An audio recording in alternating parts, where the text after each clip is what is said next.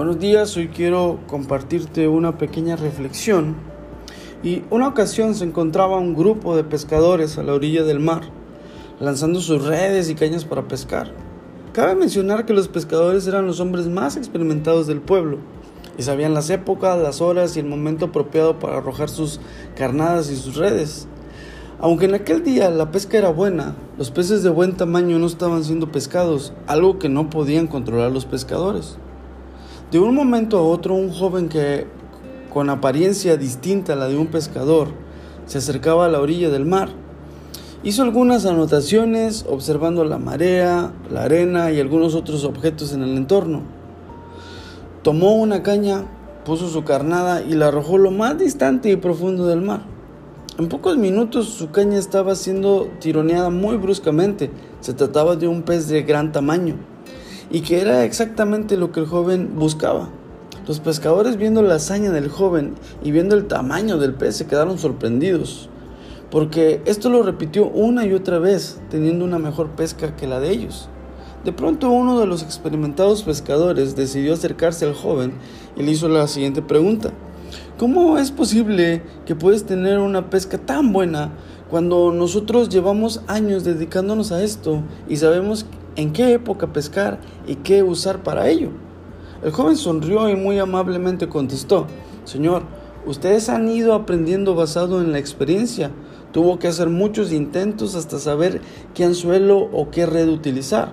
Ha visto los días pasar hasta saber en qué momento es el adecuado para realizar la pesca. Pero en cambio yo he pasado tiempo estudiando a los peces y su hábitat. Conozco no solo sus temporadas, sino también las necesidades de las especies que aquí habitan. Con esta historia podemos ver que la experiencia siempre es el resultado de muchos intentos frustrados, pero la excelencia es el resultado de la obediencia. El joven no aprendió por experiencia, sino que aprendió de la búsqueda del conocimiento. Aunque sus fines eran distintos a los del pescador de oficio, el joven supo obtener lo mejor de la pesca. Una ocasión escuché a un joven decir, necesito experimentar antes de obedecer.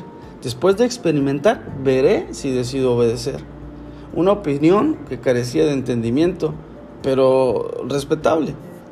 Puedo hablarte de dos formas de vivir en el reino de Dios. Cuando la Biblia nos dice que Jesús es nuestro pastor y que el pastor cuida de las ovejas, me hace pensar en el cuidado que se debe de tener para ser un buen guía.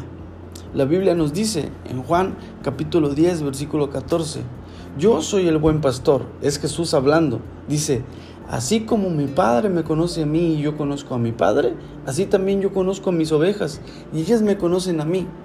Yo doy mi vida por las ovejas. El pastor da la vida por las ovejas. Cuando salen a pastar, la mayoría sabe cómo hacerlo. Solo son pocas las que buscan salirse del redil. Pero el pastor es capaz de hacerlas regresar, porque Él da la vida por las ovejas. En muchas de nuestras experiencias, Jesús ha estado ahí para hacernos regresar. Y nunca ha dejado de actuar en nuestras vidas hasta vernos caminar como parte de su rebaño. Podemos vivir por experiencias, pero siempre será mejor vivir por obediencia. Atendamos la voz de Dios y sus principios. Bendiciones.